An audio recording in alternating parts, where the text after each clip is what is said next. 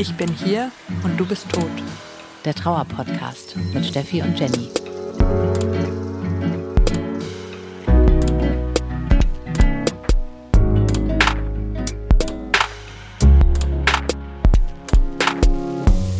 Herzlich willkommen im Club, in dem ihr niemals sein wolltet. Wir sind Steffi und Jenny und wir sprechen hier mit euch über Trauer. Steffi ist gerade im wohlverdienten Urlaub. Ich soll euch ganz liebe Grüße bestellen und deswegen hören wir heute ganz viele von euren Geschichten. Es sind so viele Trauertagebücher von euch bei uns eingetrudelt und deswegen haben wir uns gedacht, in dieser Folge soll es um die unterschiedlichsten Aspekte und Geschichten von euch gehen. Und ich habe auch noch ein tolles Buch entdeckt, was ich euch zum Schluss der Folge auch noch gerne empfehlen möchte. Einsteigen will ich wie immer mit der Frage, die Steffi und ich uns gegenseitig stellen würden, als allererstes. Wie geht's uns gerade in Bezug auf unsere Trauer? Steffi würde mich das jetzt wahrscheinlich fragen und deswegen gebe ich jetzt einfach euch allen diese Antwort. Neulich habe ich mal wieder von meinem verstorbenen Freund geträumt und dieser Traum war sehr merkwürdig. Träume sind ja manchmal so. Ich habe geträumt, ich war auf einer Veranstaltung und ich habe ihn da getroffen. Es war irgendwie so eine Art Konzert oder sowas. Und er hat mich nicht erkannt. Und ich war mit einer Freundin da und ich meinte, das da sei sein Klon. Ich habe keine Ahnung, was da los war in meinem Gehirn, wie mein Gehirn auf diese Geschichte gekommen ist. Aber ich habe mir vorgestellt, er wäre als Klon auf dieser Veranstaltung gewesen und mit seinem besten Freund da unterwegs. Und ich habe dann meine Freundin gefragt, was soll ich machen? Soll ich hingehen? Soll ich mich vorstellen? Soll ich ihm sagen, wer ich bin? Dass ich die Freundin bin von seinem Klon wiederum, beziehungsweise dem Original. Und ja, irgendwie kannte mich dieser Klon in dem Traum nicht. Ich habe mich dann irgendwann dazu entschlossen, ich war aufgeregt und dachte so, okay, nein, ich nutze diese Chance, bin ihm dann hinterher. Er ist dann aber aufs Fahrrad gestiegen und weggefahren. Die Veranstaltung war zu Ende. Ich habe ihn also nicht mehr erwischt. Ich konnte mich nicht mehr vorstellen und nicht mehr mit ihm reden. Es war ein sehr seltsamer Traum und ehrlich gesagt versuche ich auch gar nicht, den großartig zu interpretieren. Dafür war der viel zu strange und äh, weltfern. Aber ich bin trotzdem mit dem Gefühl aufgewacht, dass ich mich gefreut habe, endlich mal wieder mit ihm in einem Traum gewesen zu sein. Ich bin ihm irgendwie begegnet. Gerade am Anfang der Trauer habe ich viel häufiger von meinem Freund geträumt und ich bin fast ein bisschen traurig, ehrlich gesagt, dass das nachgelassen hat.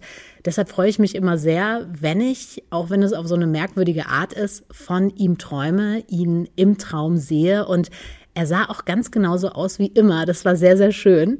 Ich erspare es mir jetzt auch ehrlich gesagt, in dubiosen Traumdeutungsseiten im Netz da rumzusuchen wo man dann am Ende das Gefühl hat, oh Gott, ich bin der größte Weirdo der Welt, was habe ich da geträumt?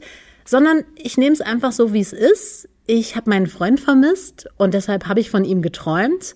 Und deswegen, ja, war es auch ein gutes Gefühl, als ich aufgewacht bin nach diesem Traum. Und ich habe mich irgendwie sehr wohlig gefühlt.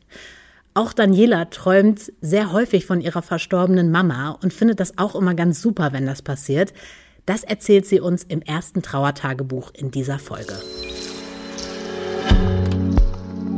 Hallo, ich bin Daniela und meine Mama ist vor drei Jahren gestorben.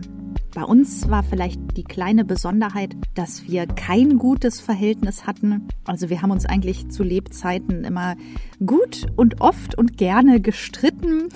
Ich habe sie damals auch als sehr hart und herrisch empfunden. Und erst jetzt, wo ich älter bin, also ich bin jetzt Mitte 40, verstehe ich sie tatsächlich sogar immer mehr und denke jetzt oft auch, ach, hätte ich doch mal öfter auf sie gehört. Also dieses hätte, hätte habe ich sowieso seitdem sehr viel in meinem Kopf. Also ich mache mir auch große Schuldgefühle, weil ich an ihrem Geburtstag nicht bei ihr sein konnte. Also ich habe halt die Arbeit an erste Stelle gepackt, gesagt, Mama, ich schaffe es nicht, ich komme irgendwie ein bisschen später und sie meint, das ist überhaupt kein Problem. Aber dann, ähm, ja, ist sie gestorben und war halt plötzlich weg. Und meine Mama hat äh, ihr Leben lang auch viel geraucht. Sie ist am COPD-Syndrom gestorben und der Arzt hat auch damals gesagt, oh, Sie müssen aufhören, sonst wird das immer schlimmer. Und meine Mutter, sie hat in Berlin gelebt, hat halt nur gesagt, wat, ich lass mir doch hier nicht die letzte Lebensfreude noch rauben, ich roche weiter. Das ist mir doch egal, wenn ich früher sterbe. Aber leider ist sie dann auch gestorben. Und ja, seitdem hat sich wirklich mein Leben irgendwie geändert. Also die Emotion, die mich am meisten umtreibt, abgesehen tatsächlich von Schuldgefühlen, weil ich immer denke, ach, hätte ich doch mal und wäre ich doch mal, äh, ist Wut. Also ich bin irgendwie die ganze Zeit wütend.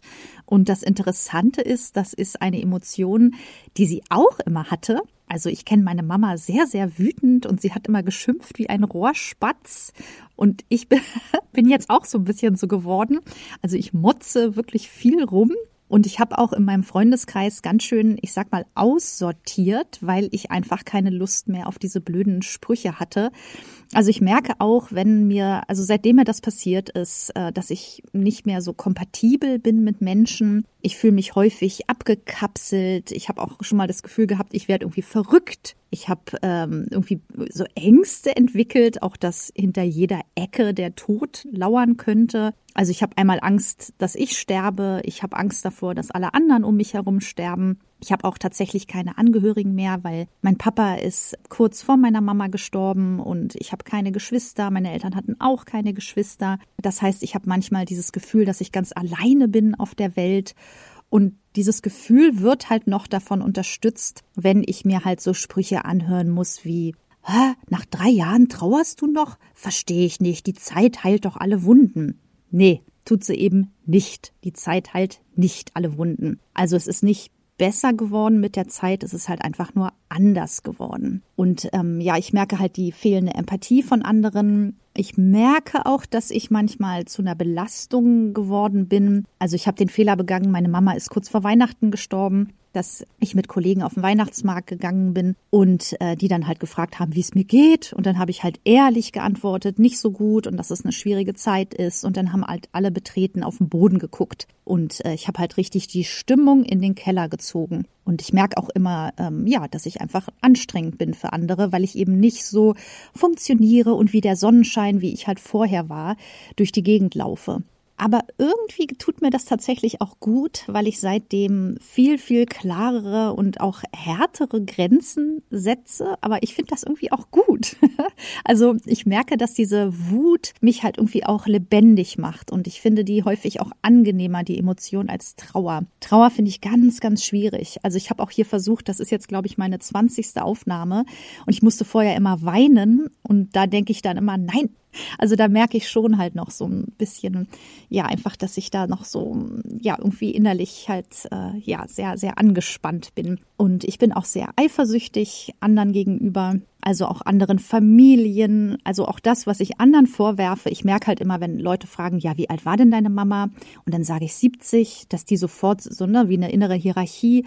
Und dann so, ah, 70, ah, ja, ja, oh, na, das ist noch ganz schön früh oder nee, das ist genau richtig oder ah, ist doch alt geworden. Und das möchte ich immer gar nicht. Ich möchte gar nicht, dass andere sich darüber ein Urteil erlauben. Ich merke aber selber, wenn Menschen mir erzählen, ja, ich war bei meiner Mama zum Muttertag, dass ich dann voller Eifersucht bin. Oder auch, wenn mir jemand halt erzählt, ähm, ja, der Papa ist gestorben, dass dann tatsächlich ein Teil in mir denkt, ja, du hast aber deine Mama noch. Also ich habe genauso blöde Gedanken wie andere und das, was ich anderen vorwerfe. Also ich spreche es halt wenigstens nicht aus, sondern ich nehme mich dann halt dem Moment zurück, weil ich weiß, wie verletzend das halt ist. Das Einzige, was im Moment ganz gut ist, ich habe ja ziemlich lebendige Träume. Also meine Mama, die kreuzt ganz häufig da auf und ist immer ganz bunt gekleidet und ganz lebendig und fröhlich und voller Leichtigkeit, wie ich sie tatsächlich eigentlich nie erlebt habe. Aber das tut mir tatsächlich sehr gut. Und mir tut auch der Podcast sehr gut und die Facebook-Gruppe. Also ich bin einfach so froh, dass ich nicht alleine bin. Und äh, ja, ich merke, dass es halt andere Menschen gibt, die halt auch so etwas durchmachen.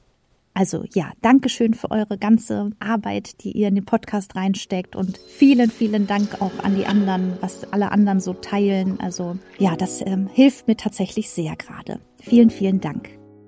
Vielen, vielen Dank, Daniela, für deine Geschichte. Und die Gruppe, die sie da nennt, kennt ihr mittlerweile wahrscheinlich auch. Für alle, die neu hier sind, erstmal herzlich willkommen. Wir haben eine Facebook-Gruppe gegründet für den Austausch mit anderen Trauernden und natürlich verlinke ich euch auch diese Gruppe in den Show Notes. Fast immer geht es in euren Trauertagebüchern darum, dass ihr wütend seid. Wie unbeholfen viele mit eurer Trauer umgehen. Warum Leute so komische Sätze zu einem sagen, die nicht wirklich hilfreich sind, das macht einen irgendwie sauer, lässt einen irgendwie auch hilflos zurück.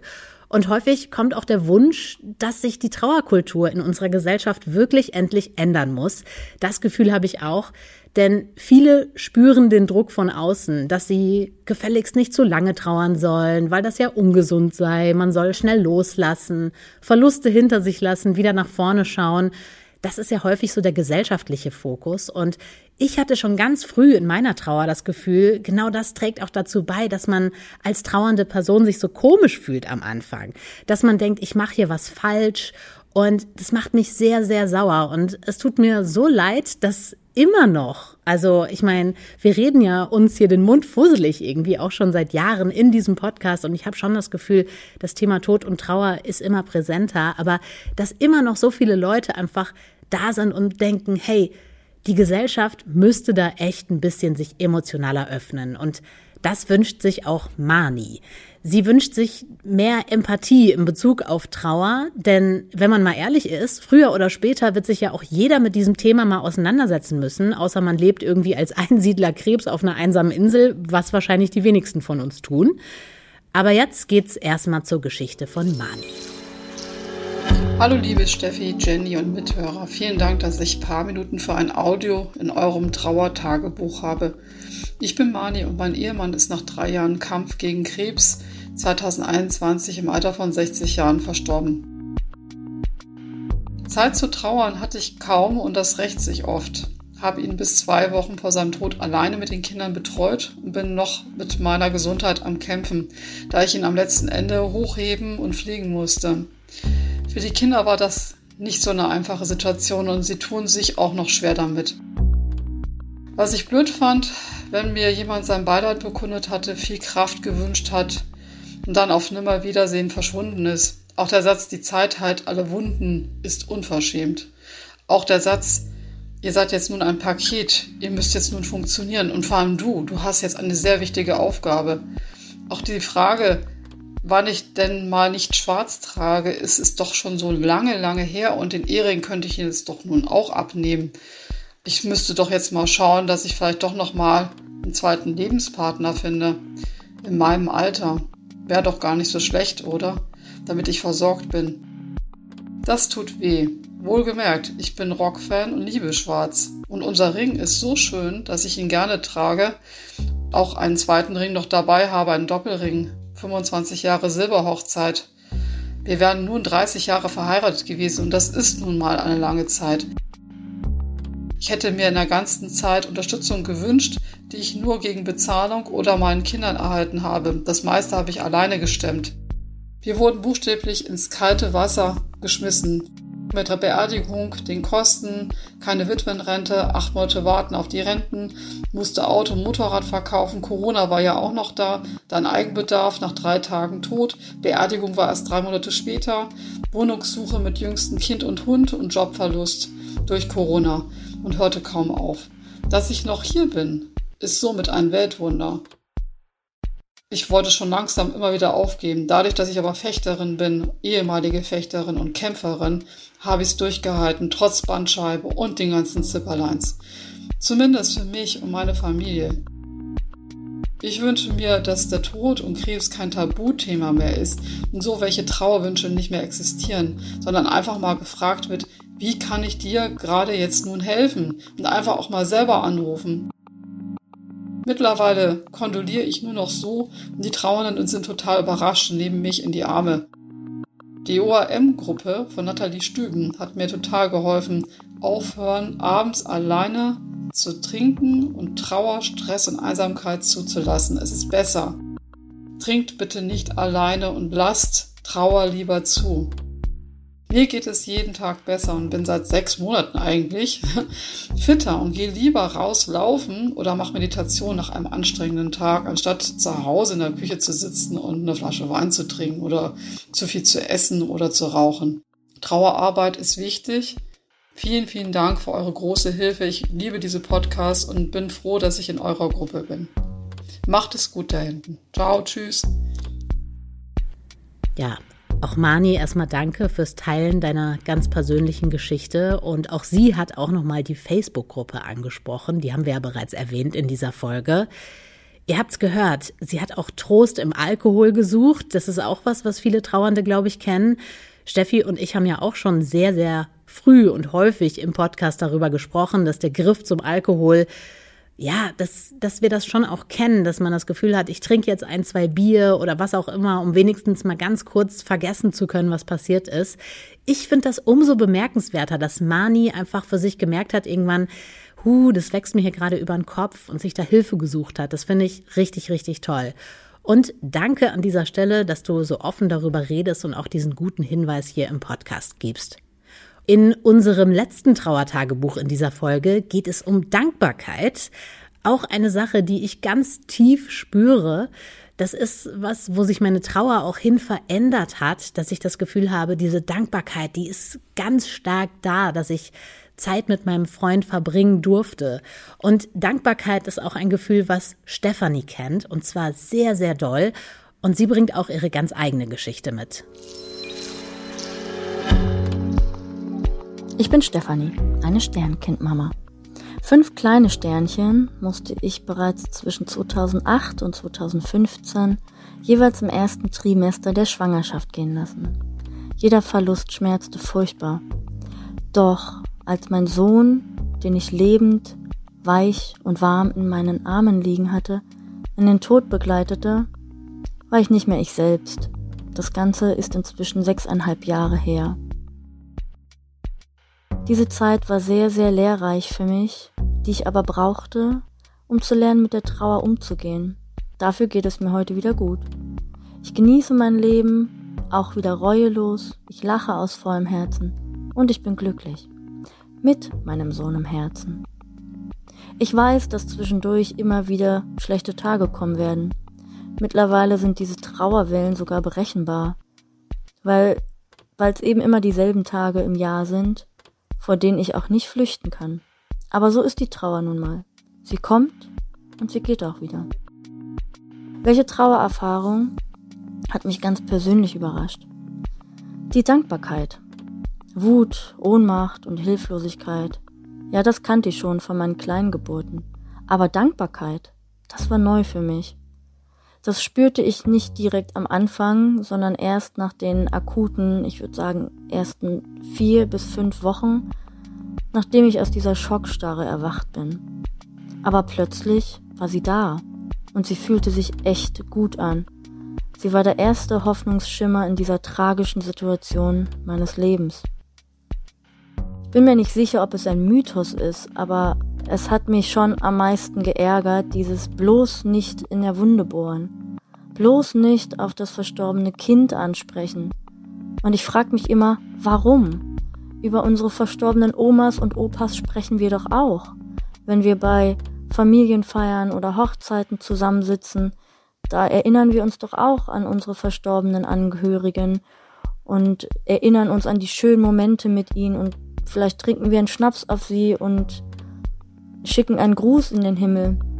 Also warum darf ich nicht über meinen Sohn reden?